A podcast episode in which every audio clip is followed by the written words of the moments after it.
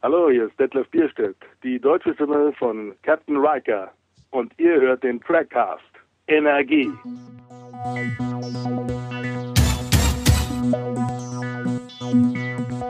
Im ersten Trackcast haben wir uns über die Frage unterhalten, ob bei der Blu-ray-Veröffentlichung von Star Trek The Next Generation die deutsche Fassung eine Neusynchronisation verdient hat. Nicht nur in der Serie, sondern auch zwischen den TNG-Filmen gab es natürlich Sprecherwechsel. Für viele Fans das bis heute ein großes Ärgernis. Was liegt da näher, als diese Frage mit jemandem zu diskutieren, der sich mit der Materie auskennt? Zunächst aber herzlich willkommen zur zweiten Folge des Trackcasts dem Star Trek Podcast, den wir gestartet haben anlässlich der Neuveröffentlichung von Star Trek The Next Generation. Wir haben heute einen Gast und dieser Gast ist uns allen durch seine Stimme wohl bekannt. Wir begrüßen ganz herzlich die einzig wahre deutsche Stimme von Commander William T. Riker, Detlef Bierstedt. Ja, wunderschönen guten Abend. Auf die Brücke.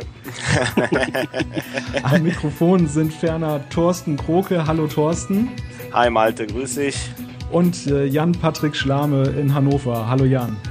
Ja, hallo auch an euch drei. Und mein Name ist Malte Kirchner. Hallo. Ja, kommen wir gleich zu unserer ersten Frage. Ähm, Detlef, ich sagte das ja gerade schon, Anlass für unseren Podcast ist ja die Neuveröffentlichung von Star Trek The Next Generation auf Blu-ray. Wie, wie nimmst du das wahr? Ist das eine Sache, wo man dir Bescheid gegeben hat? Da, da erscheint jetzt die ganze Sache nur auf Blu-ray oder nimmst du das nur so beiläufig wahr? Ich höre das heute zum ersten Mal. ja, das ist, geht an mir völlig vorbei, komischerweise. Nicht, dass ich mich nicht interessiere, aber es, man wird als äh, Schauspieler, als Sprecher darüber nicht äh, besonders informiert. Leider. Also da gibt es dann nicht so ein Muster, was dir zugeschickt wird oder keine, keinerlei Notiz. Nein, überhaupt nicht. Also jetzt bin ich ja nun dummerweise auch raus, aber trotzdem, mit die Serie habe ich ja vollständig gesprochen, also es wäre schon eine nette Geste gewesen, aber sowas passiert, Gesten, nette, vor allen Dingen nette Gesten passieren in diesem Gewerbe leider äußerst selten bei, bei, mir, bei mir bricht gerade eine Welt zusammen. Ich dachte, das wäre eine ganz tolle Welt, die Schauspielwelt. ja, ja, das ist ja auch ein, also der, der beste Beruf für mich jedenfalls der beste Beruf der Welt. Aber die Umstände, mit denen man zu kämpfen hat, sind ja die Leute, die diese Entscheidung treffen, ob man Schauspieler informiert oder nicht. Das sind ja keine Kollegen, das sind ja Leute, die von irgendwelchen Amtsschimmelsässeln, äh, die mit meinem Job ja nichts zu tun haben. Also eine ganz andere Welt sozusagen. Ja, ja, das ist eine externe, das ist eine, eine, eine Beamten, eine, ja, die machen die Rechnungen auf und die berechnen und, und verrechnen und tun und entscheiden, äh, manchmal meistens auch falsch, weil sie dann irgendwelche dämlichen Umbesetzungen machen, anstatt mit den Schauspielern zu reden. Also ja, und denen kommt der Schauspieler, der Schauspieler, er soll jetzt nicht seine Arbeit machen. Und da wird jetzt nicht noch in Informationen, dass man den, dass man jetzt ja sagt, Mensch, die, die Leute, das ist ja ganz, die hätten ja vielleicht ja unsere Angst, das kommt auf Blu-ray, da kriege ich da vielleicht noch was für ab, kriege ich da vielleicht ein bisschen Geld. Die Frage ja, ist ja. einzeln wo sie, wo sie vor Angst haben und deswegen wird äh, das mal möglichst gleich mal unter den Teppich gekehrt. Hm. Ähm, Du sagtest gerade äh, Schauspieler, das was anderes als die Verantwortlichen. Wie ist denn das mit den anderen Sprechern aus der Zeit von GNG? Hast du da noch Kontakte? Mit manchen arbeitest du ja auch bei anderen Produktionen zusammen. Ja, na, also mit den meisten. Wir sind ja immer also eine große Gruppe von Schauspielern, die sich halt dem Synchron so ein bisschen verschrieben haben. Äh, aber heutzutage sieht man sich nicht mehr so häufig wie damals. Als wir damals Enterprise gemacht haben, waren wir oft noch zu dritt, zu vier, manchmal zu fünft im Atelier. Heute wird generell immer alles auf getrennten Bändern aufgenommen, damit die später Och. in der Mischung mehr Möglichkeiten haben. Und deswegen sieht man sich nur noch auf dem Gang vielleicht mal. Aber man hat schon noch Kontakt, aber man arbeitet nicht mehr so direkt zusammen wie früher. Wenn man, wenn man dich mal googelt und dann deinen Wikipedia-Eintrag liest, dann äh, kann man ja stundenlang lesen. Du machst ja dermaßen viel, alleine im Synchronbereich. Nebenbei erwähnt, du bist ja auch die deutsche Stimme von George Clooney, zumindest in sehr vielen Produktionen und bei Emergency ja. Room, womit er ja bekannt wurde. Genau. Schauspielerei gehört dazu. Äh, also vor der Kamera stehst du, Hörbücher nimmst du auf. Als wir kürzlich miteinander gesprochen haben, da warst du ja gerade mit einer Produktion. Mhm. Was von davon macht dir am meisten Spaß eigentlich? Es ist gar nicht so einfach zu beantworten. Ich würde jetzt mal spontan ganz schnell sagen, im Moment machen mir die Hörbücher am meisten Spaß, weil man da als Schauspieler mh, hm, äh, individuell die Figuren gestalten kann, die man, die man, die in dem Roman, in dem entsprechenden Buch vorkam. Man, man ist als Schauspieler ein bisschen eigenständiger in seiner Arbeit. Beim Synchron, Synchron finde ich geil. Es macht einfach richtig Laune. Man kann so viele verschiedene Rollen spielen, aber die Geschichte ist vorgegeben. Ich muss mich nur hineinversetzen in den, der mir schon was vorgegeben hat, muss versuchen, so schön, so authentisch wie möglich äh, die Stimmung von dem Kollegen rüberzubringen. Aber ich bin festgelegt. Also die, die, das Kunstwerk, der Film ist fertig. Ich kann nur versuchen, mich reinzusteigern in die Situation, die dieser Schauspieler gerade durchlebt, während bei Hörbüchern äh, kann ich jede Figur so entwickeln, wie sie mir in meinem Kopf, vom, wie mein Kino im Kopf abläuft. Und das macht die Sache natürlich so ein bisschen reizvoller. Theater ist ansonsten natürlich die Wiege des Schauspielers, aber ja, ich werde jetzt auch bald 60 und man hat dann doch irgendwie ja, man wird bequem vielleicht. Also ich war jedenfalls und finde das Atelierzeit manchmal ganz schön, dass man irgendwann sagen kann, Sundi, also ich möchte am Wochenende mal lieber in meinem Häuschen sein, ich möchte vielleicht mal Weihnachten mit meinen Enkeln lieber zusammen sein. Ich kann ja nicht irgendwo zum Theater gehen und sagen, ich würde gerne mal bei Ihnen spielen, aber nicht Sonntag, Sonntag, nicht Weihnachten, nicht Ostern, das geht nicht. Also da muss man dann äh, sich entscheiden und ich habe mich jetzt für diese Atelier Seite entschieden. Ähm, wie ist denn eigentlich so der Kontakt äh, oder, oder welche, welche Rolle war jetzt von den Synchronrollen die, wo du am meisten Feedback zu bekommen hast? Star Trek ist ja nun eine sehr verschworene Fangemeinschaft. Ähm, du bist ja auch mal auf, auf, einer oder sogar mehreren Conventions gewesen. Mhm. Ähm, war das die Rolle, wo du sagen würdest, die war sicherlich eine, wo ich die meiste Resonanz bekommen hat, oder war da bei George Clooney vielleicht noch ein bisschen mehr? Nein, ich denke, das war Star Trek auf jeden Fall. Einfach dadurch, dass diese große Fangemeinde äh, wirklich äh, wie eine Mauer hinter den Leuten steht und auch das, dafür sich begeistert, auch uns kennenzulernen, also uns Synchronsprecher, das war von Chloe ist nicht da, das sind dann manchmal die, die Ehemänner, die ihrer Frau zum Geburtstag schenken, dass ich hier den Anrufbeantworter vollspreche. Oh. ja.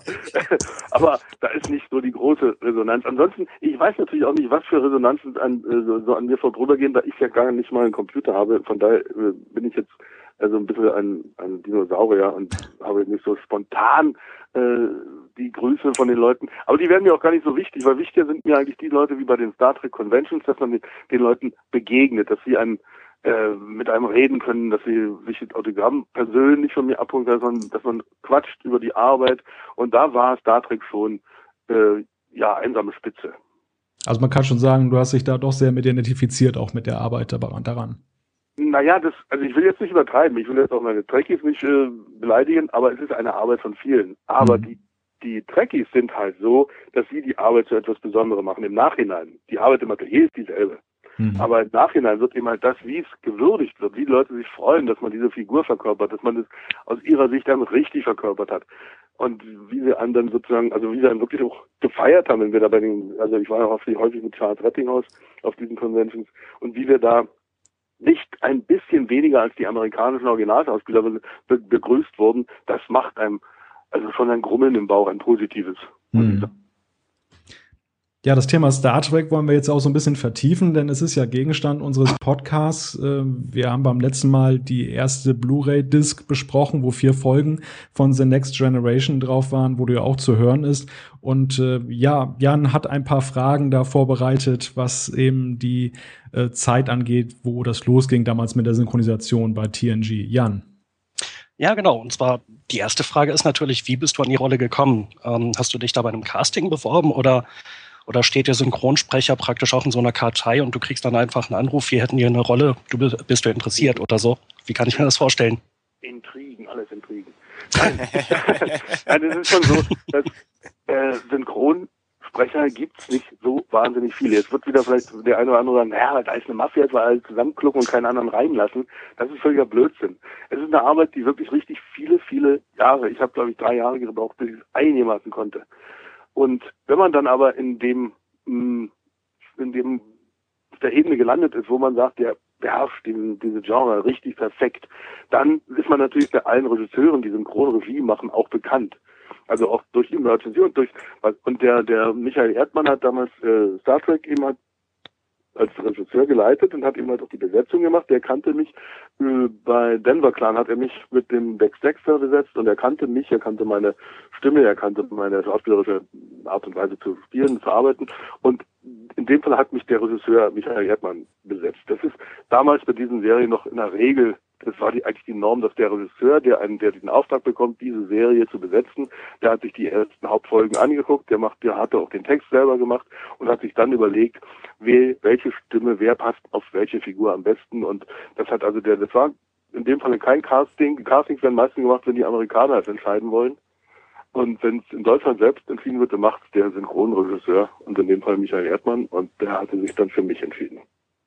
Und ähm, wie kann man sich so die praktische Arbeit vorstellen? Ist das so ein 8 bis 16 Uhr Job oder ist das dann, werden da wirklich Termine vereinbart, wo es dann heißt, wir müssen heute so und so viele Szenen in den Kasten kriegen und wie viele Folgen schafft man eigentlich am Stück? Ja, es ist ein 8 bis 17, also ein 10 bis 17 Uhr Job in einer, Normal, in einer Normalzeit. Also man hat auch zweite Schichten manchmal, man muss manchmal auch von 17 bis 24 Uhr arbeiten, das kommt immer noch an, wie die Abgabe, wie der Abgabedruck ist. Damals war die Zeit noch ein bisschen ruhiger. Das waren eigentlich normalerweise ganz normale Drehtage von 10 bis, bis äh, Quatsch, von 9 bis 17 Uhr. Hörbücher fangen wir um 10 an. Und ab 9 an, äh, von 9 bis 17 Uhr. Man macht in der Regel, was war Star Trek waren, von war Star Trek 45 Minuten? Ich weiß es ja nicht mehr. Ja, genau, 43 also, ungefähr. Das waren so eine ganz normalen 45 Minuten Folgen, ne? Ja, ja, genau. Mhm. Ja, man hat in der Regel, würde man vielleicht zwei, drei Tage für eine Folge brauchen, aber man nimmt ja nicht die, nur eine Folge auf im, am Stück, sondern man hat jetzt Bierstedt bestellt. Also, wobei damals war es noch nicht ganz so, heutzutage wäre es so, man würde jetzt Bierstedt bestellen am Montag von 9 bis 17 Uhr und würde alle Takes so viel wie möglich aus Folge 1, 2, 3 äh, zusammen stellen, damit erstmal Bierstill abgefrühstückt ist. Am nächsten mhm. dann die nächsten. Damals war es noch so, dass wir immer noch versucht haben, chronologisch die Folgen, also da waren dann auch Jolly LaForge und Worf und so und Troy, die waren ja auch zusammen im Atelier. Ja, was hat man geschafft? Also eine, vielleicht eine halbe Folge am Tag, könnte ich mir vorstellen, dass das so viel war. Vielleicht mhm. nicht, aber so in der Art. Und ähm, wie ist das mit der Vorbereitung? Kriegt ihr vorher ein Skript oder ähm, guckt ihr euch die Szene an und hört ihr euch vor allem die Szene auch im Original an oder äh, ist das wirklich streng Abarbeiten vom Dialog-Regiebuch? Nee, also man guckt sich, also vorher guckt man sich so gut wie gar nichts an, weil die Zeit hätte man auch gar nicht. Also wenn man so mhm. jeden Tag so viel arbeitet, dann kann man sich zu Hause nicht noch was angucken, weil, also oftmals arbeite ich auch wirklich noch eine, eine andere Produktion dann abends. Äh, aber man guckt sich natürlich, wenn man morgens ins Atelier geht, also man kriegt vorher kein Skript. Man geht ins Atelier und das Buch liegt aufgeschlagen auf dem Pult, auf dem Pult und dann guckt man sich die jeweilige Szene, die gerade synchronisiert wird, die guckt man sich einfach an. Das sind jetzt so meistens, ich sag mal jetzt fünf Minuten, drei Minuten, je nachdem wie lang die Szene mit Riker jetzt ist.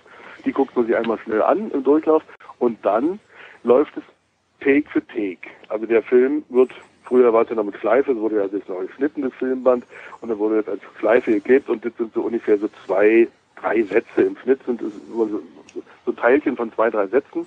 Das ist denn der Take. Und der wird sich dann nochmal, nachdem man die Szene geguckt hat, dann guckt man sich den Take 1 an. Dann drückt man auf den O-Ton-Knopf, hört sich an, aha, so, so, so, das ist sein Rhythmus, dann probiert man ohne Ton drauf zu sprechen und dann nimmt man auf. Und das ist so der Rhythmus. Also O-Ton drücken, einmal die Schleife sich anhören, die zwei Sätze oder drei Sätze ohne Ton äh, drauf sprechen, die Cutterin sagte, na, da warst du ein bisschen zu schnell, ein bisschen zu langsam. Und dann nimmt man auf und wenn man dann Glück hat, hat es beim zweiten Mal geklappt. Wenn nicht, muss man es eben halt manchmal zehnmal machen. Und ähm, gibt es größere Unterschiede bei der Produktion oder bei den Aufnahmen für einen Kinofilm im Vergleich zu der Serie? Äh, ja, es gibt schon. Also bei den, bei den Star Trek-Filmen war der Unterschied nicht so groß, weil es hat auch Michael Erdmann gemacht, die ersten zumindest.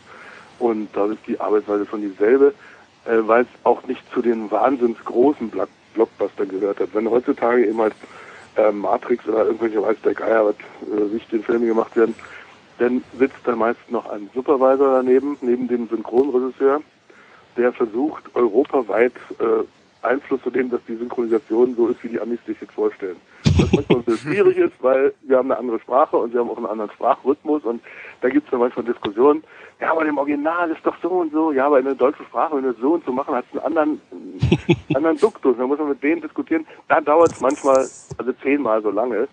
Wird meistens auch nicht besser deswegen. Aber in, in der Regel, äh, und von daher ist es also bei so einem Blockbuster-Film ist es manchmal ein bisschen schwierig geworden, weil Leute da ja, sich da einbringen wollen, die eigentlich da nichts zu suchen haben. Aber na gut, so ist das halt. Ja, und äh, letzte Frage erstmal vorläufig von mir.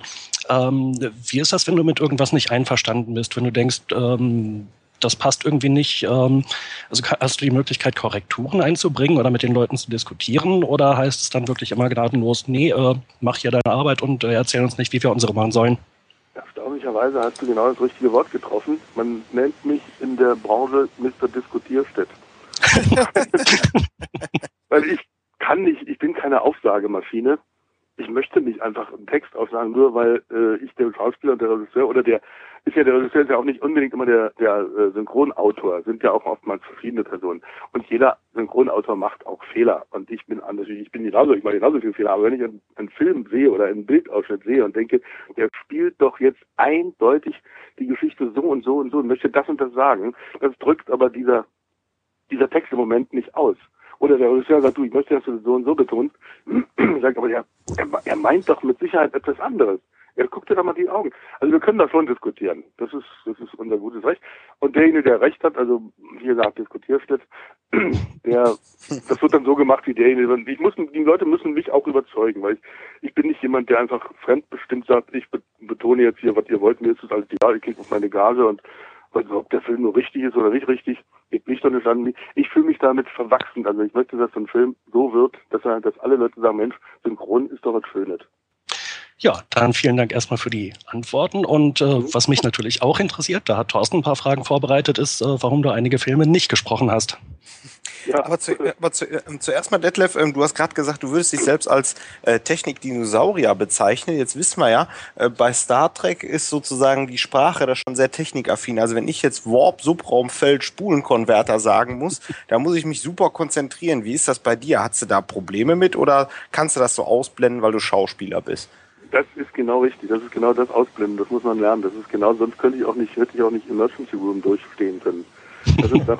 Ach ja Gott, die ganze Medizin. Die kann man nicht vorher. Die kann man vorher nicht. Da muss man einfach sagen, okay, das ist jetzt mein Job. Du musst jetzt diesen lateinischen Schnuddeli-Wutz da runter, als ob du es aber wirklich aus dem FF gelernt hast. Ich habe gesagt, was habe ich gesagt? Ich habe kein Wort verstanden von dem. aber das klingt wunderbar, klingt wunderbar. Und das ist die Hauptsache. Es klingt, es muss wunderbar klingen.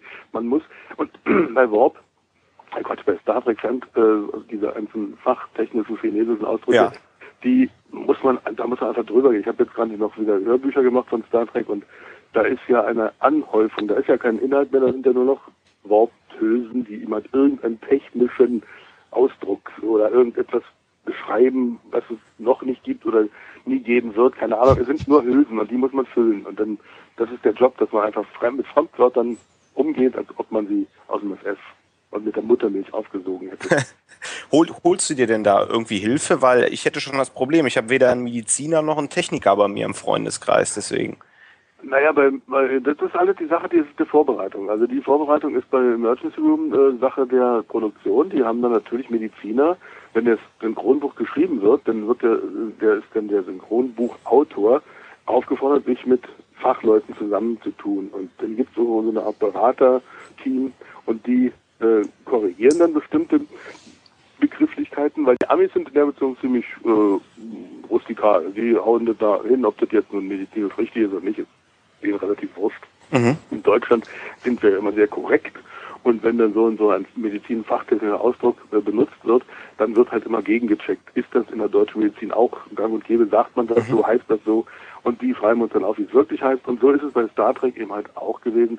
Bei der damals bei der Serie noch nicht, weil die ja sozusagen, da gab es zwar die, die Ursprungsserie, aber über die neue Generation, also wurden ja die, die Namensfindung und so, das wurde ja bei uns so im Atelier gemacht. Das hat dann ja, also auch der Michael Erdmann, als er getextet hat, hat er sozusagen die Begrifflichkeiten geformt, ob man jetzt die amerikanisiert oder ob man die ganz gerade lässt oder wie auch immer. Jetzt bei den Hörbüchern von Star Trek, die ich dann gelesen habe, da äh, werden auch äh, Trekkies angerufen, also richtige Kenner sozusagen, der, mhm. und die sprechen uns alle Namen und Ausdrücke aufs Band, damit wir die dann an, anklicken können und sagen, aha, weil bestimmte Sachen, wo man sagt, wie sprechen die das aus? Also ich wissen jetzt, dieser klingonische Vorname, ich würde mhm, so klar. sagen, oh, okay, die haben sich ihm halt schon, weil die leben bei denen ja schon, also haben die sich schon ausgedacht, der wird so und so ausgesprochen und die haben uns das dann aufs Band gesprochen und dann kann man sich ja da äh, an, auf einstellen. Okay, danke. Also war mir auch nicht klar. Jetzt hast du die Hörbücher angesprochen. Jetzt hat der Jan ja auch schon gesagt, ähm, hat ja auf die Kinofilme angesprochen. Du, du sprichst ja äh, Commander Riker im Grunde genommen äh, über die Serie hindurch. Ähm, mhm. Hat's ja auch mit der Rolle Gastauftritte in den Ablegerserien, DS9, Voyager oder auch die mhm. neu aufgelegte Enterprise-Serie. Bei den Kinofilmen warst ja ab dem 8. nicht dabei. Warst du da sehr enttäuscht drüber, weil ja so die Stimme ja sozusagen auch Ausdruck äh, im Schauspiel ist. Also es ist ja wirklich wesentlich und markant gewesen. Also ich war mehr ärgerlich als enttäuscht, weil, weil an dem Tag kann ich auch woanders in Arbeiten gehen. Das ist nicht das Problem. Ich war einfach mhm. enttäuscht, weil die, der Umgang, und zwar nicht mit mir, der auch, der war auch scheiße, aber der Umgang mit den Fans, das ist das, was mich daran immer so wurmt. Man weiß ganz genau, dass die Fangemeinde wirklich dahinter steht, dass die das liebt, so wie es jahrelang über die Serie bekannt war. Jeder, jeder Mann hat so im Ohr. Und dann denkt man, wir waren also ein paar Mal auf Convention, dann kommt der nächste Film, dann kommt der nächste Spielfilm. Mhm. Man sieht, was die Produktion, also was die Produktionsmacher, was die da an Geld äh, abzocken. Und man sagt, genau, ich bin da eigentlich beteiligt, ich möchte gerne auch ein bisschen mehr. Normalerweise ist die Synchronbranche relativ schlecht bezahlt. Also man kriegt, man lebt gut davon, weil man wahnsinnig viel mehr ackert als 1970 oder sowas weil einfach die Technik so ist, dass wir schneller sind. Also wir machen die Takes, früher wurden, wurden vielleicht acht Takes in der Stunde gemacht, jetzt machen wir 30. Also mhm. ist der, aber wir kriegen jetzt selbe Geld wie 1970. Und wenn man dann mal sagt, genau, ich möchte jetzt mal für diesen Film, das ist ein Erfolg, ich möchte einfach mal ein bisschen mehr Geld. Und es war wirklich nicht, nicht irre viel mehr. Und dann kriegt man zur Antwort, mit ihm diskutieren wir gar nicht. Entweder das gleiche Gehalt oder gar nicht.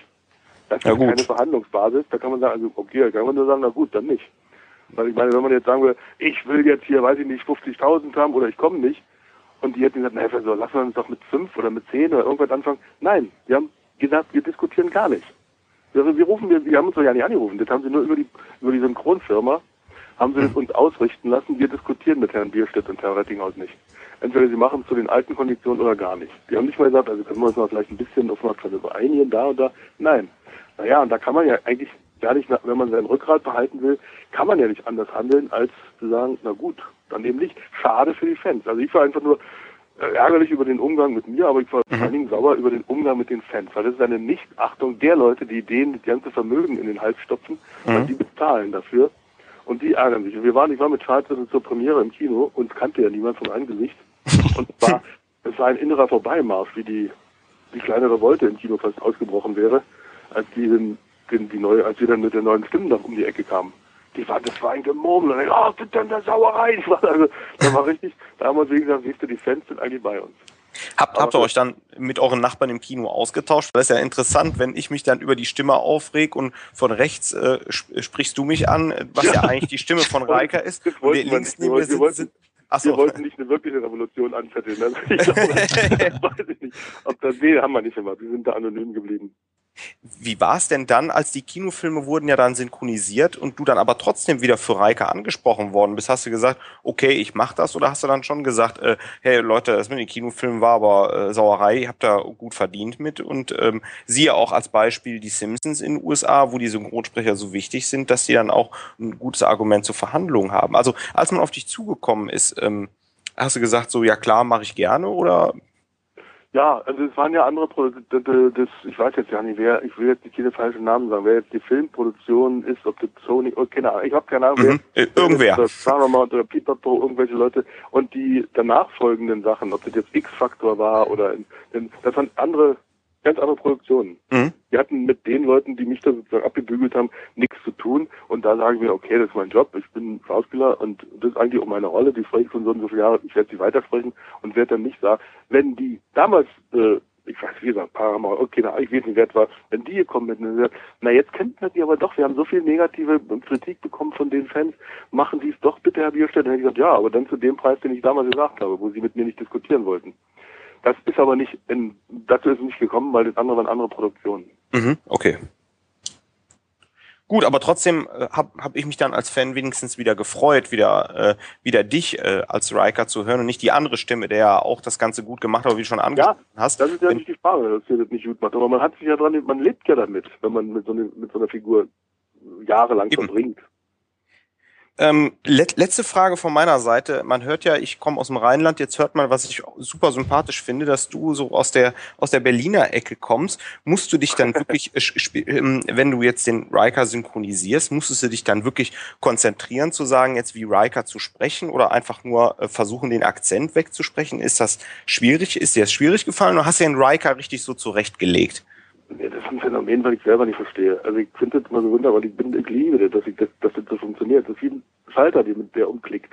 Wahnsinn. Wenn ich Atelier betrete, dann ist egal, ob Reiker oder Clooney oder Pullman oder George Costanzo oder wer auch immer. Mhm. Es ist dann, also ich sehe erstmal die Figur, dadurch ist man schon mal anders gepolt. Deswegen ist es immer schwierig, die Leute, da spricht aber wie der und der. Wenn ich den auf der Leinwand sehe im Atelier, dann bin ich automatisch darauf eingestellt. Dann kann ich mich mit meiner Stimmung, mit meiner Stimme darauf einstellen. Und dann kommt noch jemand, du hast das Textblatt, da steht ja im Hochdeutschen und es lutscht, ja. als ob ich überhaupt niemals einen Dialekt gehabt hätte. Also ist auch meiner äh, Sprecherzieherin aus der Schauspielschule zu verdanken, die mir das natürlich auch ein bisschen ausgebläut hat, also Theatersprache und und dem, und dem Privaten. Aber ich bin so froh, dass ich das Private beibehalten konnte. Weil ich finde das einfach klasse, wenn ich Berliner sein kann und wenn ich auf der Straße bin und wenn ich einfach Bierstedt bin, bin ich Bierstedt. Und wenn ich im Atelier bin oder wenn ich Lesungen mache oder wenn ich Hörbücher mache, dann sind da eben halt hochdeutsche Buchstaben und die flutschten, als ob es meine Muttersprache wäre. Aber wie es funktioniert, warum das so ist, keine Ahnung. Es geht, also es weil der, der umgeklickt, Quatsch, Schalter umgelegt. Ups, das ist immer so faszinierend, wenn dann Leute mir zuhören im Atelier, beim, beim Hörbuch machen, wenn man einen Outtake hat. Wenn man dann liest, man eine Seite lang und liest dann so die, die wunderbarsten Wortbildung und Hochdeutsch und alles ganz klar. Dann verlese ich mir, was ist denn das für der Kacke aus, weil Mist. Das sind dann immer so eine Brüche, wo die Leute zusammenbrechen vor Lachen, weil, weil es wirklich zwei Ebenen sind. Aber es funktioniert. Ja, sehr schön. Danke. Also das, was mich, was mich auf jeden Fall äh, interessiert hat. Hörst du dir eigentlich äh, selber auch die Hörbücher an und gehst du in die Filme, die du synchronisiert hast? Ähm, weil es muss ja komisch sein, wenn man das jetzt selber gesprochen hat und äh, ja, sieht sich oder hört sich da selber im Fernsehen und äh, im, im Kino. Also eher selten. Das sind wirklich, also erstmal gehe ich sehr selten ins Kino, weil man hat den ganzen Tag schon flimmernde Bilder vor Augen. Und nicht, weil ich mich selber nicht hören will oder aber es ist natürlich oft so, dass man sich doch ein bisschen kontrolliert und doch wieder da und sagt hey, hm. aber und Hörbücher sich höre ich mir sowieso generell sehr, sehr selten an, weil ich lese lieber, ich lese oder nicht gerne und ich lese lieber selbst. Wenn, wenn jetzt Fortsetzungsromane, äh, wenn jetzt irgendwie Sachen, wo man sagt, setzt sich fort und kommt aus der aus der ersten Geschichte, sind so und so viele Figuren, die wieder auftreten, dann höre ich es mir einfach aus arbeitstechnischen Gründen an, um zu wissen, wie habe ich ihm jetzt die Phase angelegt von dem und von der Figur und von der Figur. Aber ansonsten äh, lese ich lieber selber. Und ins Kino, ja, selten. Also man hat auch keine Zeit. Ja. Wenn ich das richtig äh, verstanden habe, dann äh, ist ja entwickelst du ja auch so ein bisschen die Figuren beziehungsweise dann die die Synchronrollen.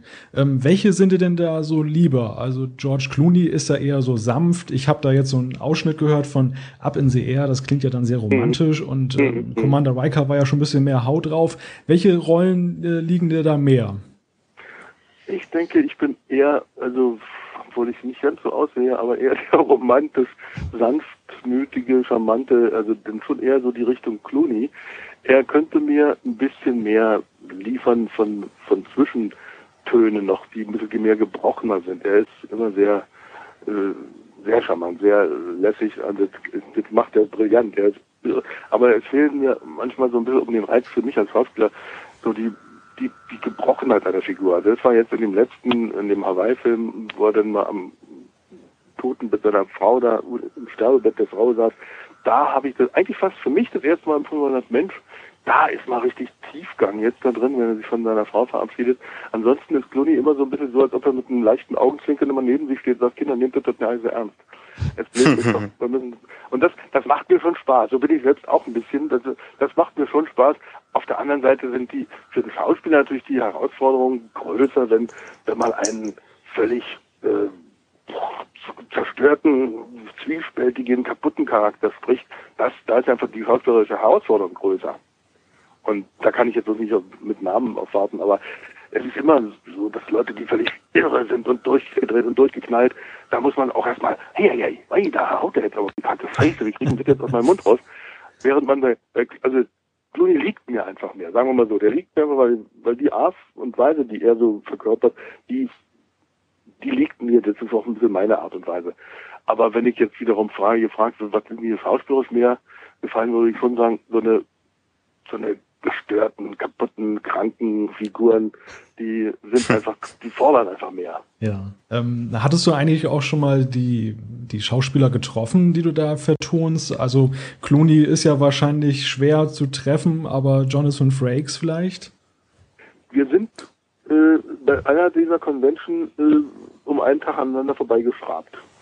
Also mein Termin war ein anderer Tag als sein Termin sonst wären wir uns da bestimmt begegnet. Ansonsten ist es immer so, dass man dass man eigentlich bei den, wenn man jetzt mal zur Premierenfeier, also das war mal bei Independence, der bei Bill Pullman, die, der da den Präsidenten gesprochen hat, da war ich eingeladen mit Hochglanz, bla bla so mit Abendgarderobe und äh, in Anwesenheit der Schauspieler und dann denkt man immer, oh Mann, jetzt sieht ja aber der Arzt auf Grund, der sitzt da wir standen, wir Synchronschauspieler standen wie in der S-Bahn im Berufsverkehr mit einem Pappbecher in der Hand irgendwie mit, mit tausend anderen und oben auf der VIP-Lounge war dann Franziska von Almsieg und Otto Walkes, die mit dem Film im Absatz zu tun hatten. Und Schauspieler, da wären wir weiträumig ab hier, keine Ahnung, obwohl im Interview hat man gelesen, dass Will Smith dann so sagte nach der Premiere, dass er so geil findet, wie toll er Deutsch kann. Und er hätte sich bestimmt gefreut, wenn er dem Kollegen vorgestellt worden wäre. Ich glaube nicht, dass die alle so abgehoben sind, dass sie bloß die Presse möchte eben halt, wenn da oben Promis sind, daneben auch deutsche Promis haben und nicht, wer ist denn Bierstedt und wer ist denn Retting mhm. oder wer ist denn. Mhm. Und das ist ein bisschen, das ist ein bisschen deprimierend. Ich gehe da auch nicht mehr hin zu so einer Veranstaltung. Also deswegen werde ich die wohl nie kennenlernen, die Leute, weil ich muss mich da nicht äh, zum blöden Horst machen. Einige Promis, so wie Otto, die haben ja auch äh, als Synchronsprecher gearbeitet. Hat das eigentlich für dein Metier jetzt geholfen, dass es mehr wahrgenommen wird, wird auch positiver? Oder sagst du, da fokussiert sich dann doch alles auf Otto und wir stehen dann doch so weiter am Rande? Bleibt so, wir bleiben am Rande. Fokussiert sich auf Otto. Der ist wenigstens jemand, der es kann. Das ist schon ja ganz gut. Ansonsten ist ja diese Promi-Schiene, die ja von, hauptsächlich von Disney kommt, äh, die ist ja völlig falsch. Das ist ja völlig Blödsinn. Weil die meisten können es nicht. Die quälen sich über den Film und der Film wird weiß Gott nicht besser. Aber die Amis denken, wenn da steht, eben halt, ich sage jetzt nicht irgendwie welche lispelnden Männernamen, ähm, irgendwelche Tatortzufügungen, die den Kommissare da synchronisiert haben, das interessiert den Zuschauer doch überhaupt gar nicht. In Amerika ist es natürlich was anderes, wenn die einen neuen Zeichentrick machen und da steht dann die Stimme von De Niro oder von Nicholson oder irgendwelche Leute, die eben halt also richtigen Namen haben, dann ist das natürlich was anderes, aber die synchronisieren ja nicht. Hm. Die machen ja nicht synchron. Die kriegen ein, ein Feedback, die sagen, eure Figur ist so und so, die sehen das Mannequin, was da gezeichnet ist, und dann fangen die an loszulegen, wie ein Hörbuch.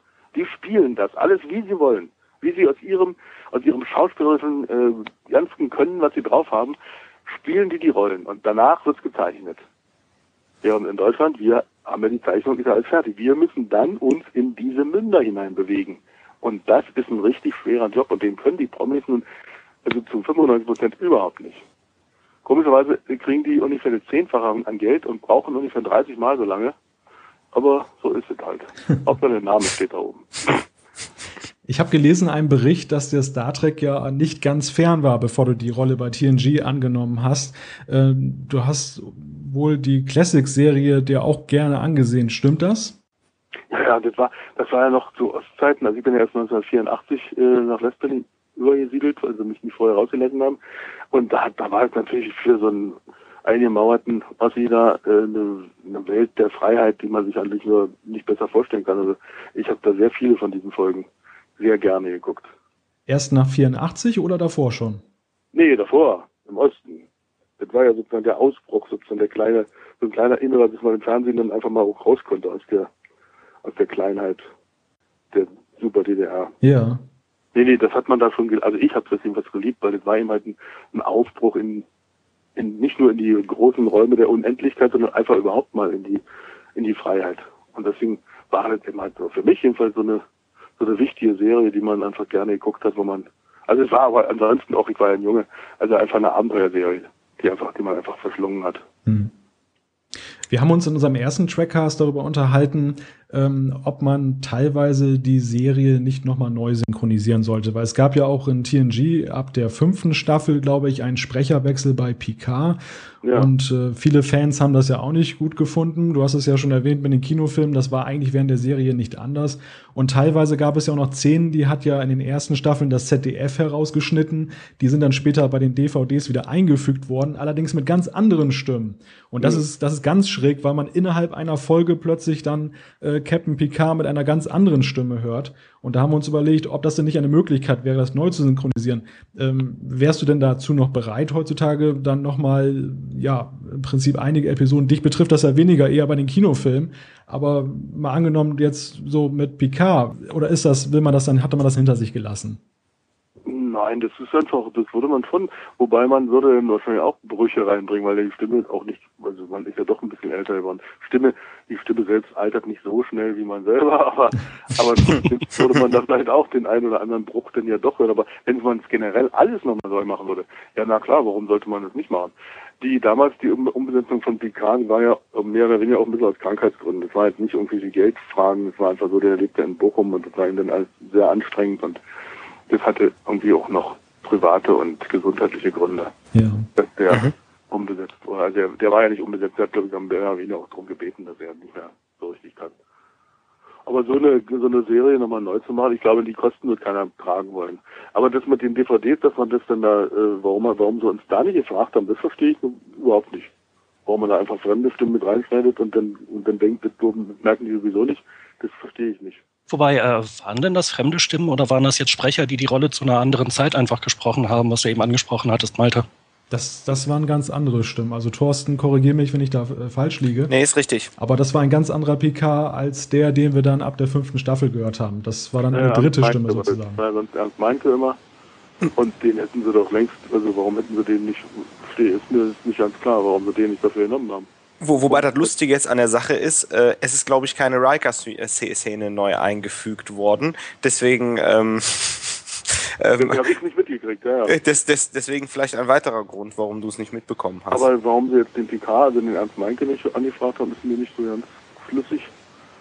Es sei denn, war jetzt in den letzten, im letzten Jahr oder letzten zwei Jahren, das ich jetzt nicht, da war er krank, aber ich weiß nicht, wie äh, alt Nee, ähm, Jan? Äh, die DVDs sind schon ein bisschen länger her, dass die veröffentlicht ja. wurden, meine ich. Ja, da macht also keinen Sinn. Eigentlich macht es keinen Sinn. Oder das hat irgendeine Firma in weiß der Himmel Leckersdorf gemacht, die sich nicht die Mühe machen wollte, Leute aus Berlin einzufliegen.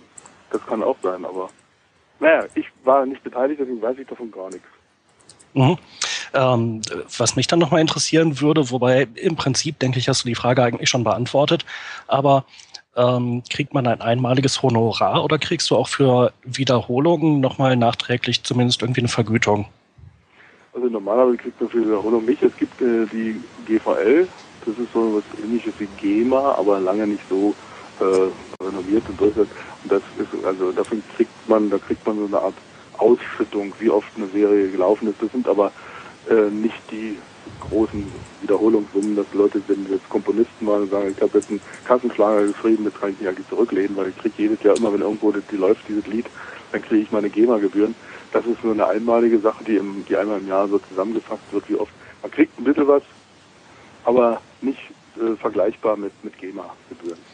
Also das heißt, Paramount muss jetzt auch nicht befürchten, wenn sie das neu auf äh, Blu-ray-Disc veröffentlichen, ähm, dass du da noch große Ansprüche anmelden könntest oder so. Nee, nee, das, ist ja, das wird ja immer bei, auf dem Gasenschein wird immer unterschrieben, dass man mit der Vergütung, die man für diese eine Synchronisation bekommt, alle Rechte äh, und alle Ver Verwertung und Vervielfältigungsrechte abgetreten hat. Die können damit äh, sonst was alles, alle, alle neuen, da steht doch mal drin, auch für später neu entwick zu entwickelnde Medien äh, ist auch haben wir die Rechte, wir, wir geben eigentlich alles ab. Wenn wir einmal ins Synchronatelier gehen und einen Satz sagen, dann haben wir eigentlich für Jahrhunderte alles abgegeben.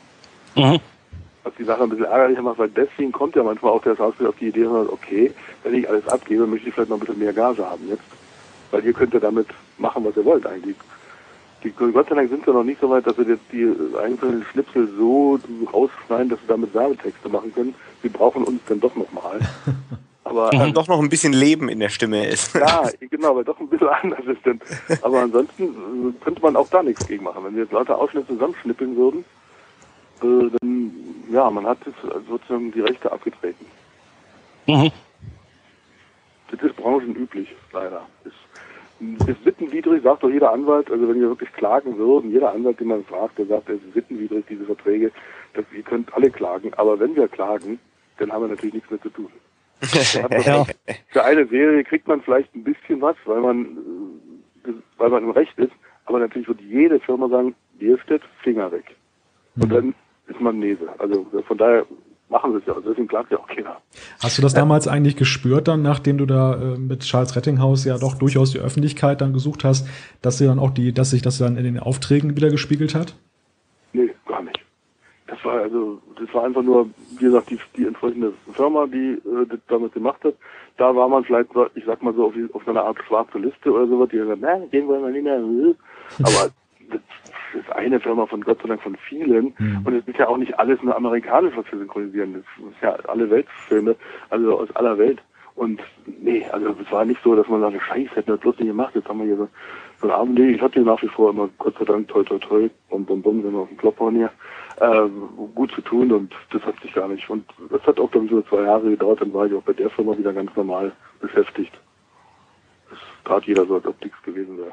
Das war auf alle Fälle sehr aufschlussreich. Äh, Detlef, wir danken dir sehr herzlich, dass du äh, unserem Trackcast heute beigewohnt hast und ja. Äh, ja, geduldig unsere vielen Fragen, die wir haben, beantwortet hast. Das hat uns doch einen sehr großen Einblick ermöglicht dann eben in das äh, Geschäft des Synchronsprechers und ja, wie unsere Lieblingsserie auch so ein bisschen dann äh, ihren Charakter bekommen hat. Schön, das freut mich. Dann wünsche ich euch weiterhin Energie. Das war jetzt unser Gespräch heute mit Detlef Bierstedt. Das hat, äh, das war wirklich großartig. Ich weiß nicht, wie euch beiden das geht. Ja, absolut. Hat sehr viel Spaß gemacht. Äh, ich fand es super, dass er uns gleich das Du angeboten hat. Das hat die Sache, glaube ich, auch äh, sehr viel noch persönlicher gemacht. Ähm, mir hat es sehr viel Spaß gemacht.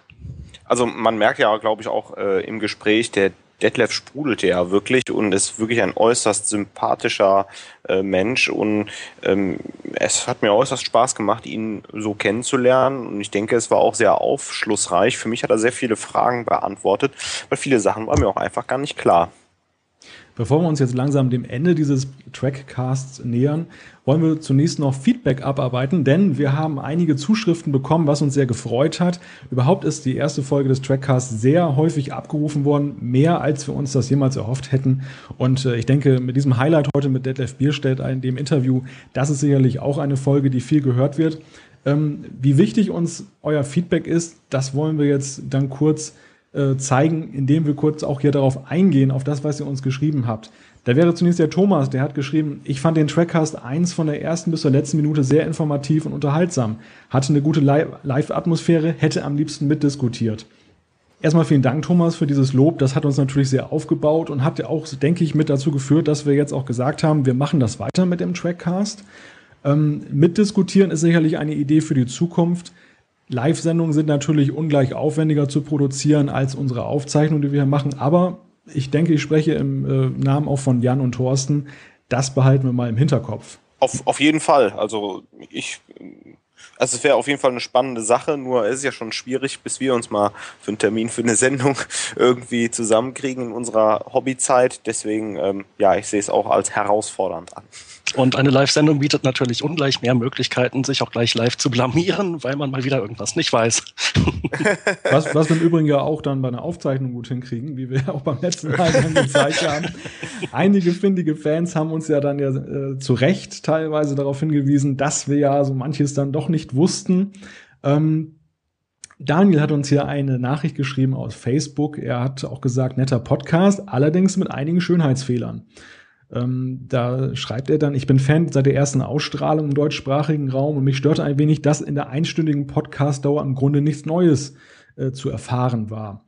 Muss man natürlich dazu sagen, Neues ist natürlich schwerlich zu erfahren, wenn eine Serie wie TNG letztendlich 25 Jahre zurückliegt und ähm, ja, außer dass das jetzt auf Blu-ray rausgebracht wurde, ist ja nicht ganz so viel neu daran, zumindest inhaltlich. Und ähm, ich denke, die Aspekte, was die Technik und die Qualität angeht, die haben wir ja schon sehr ausführlich besprochen.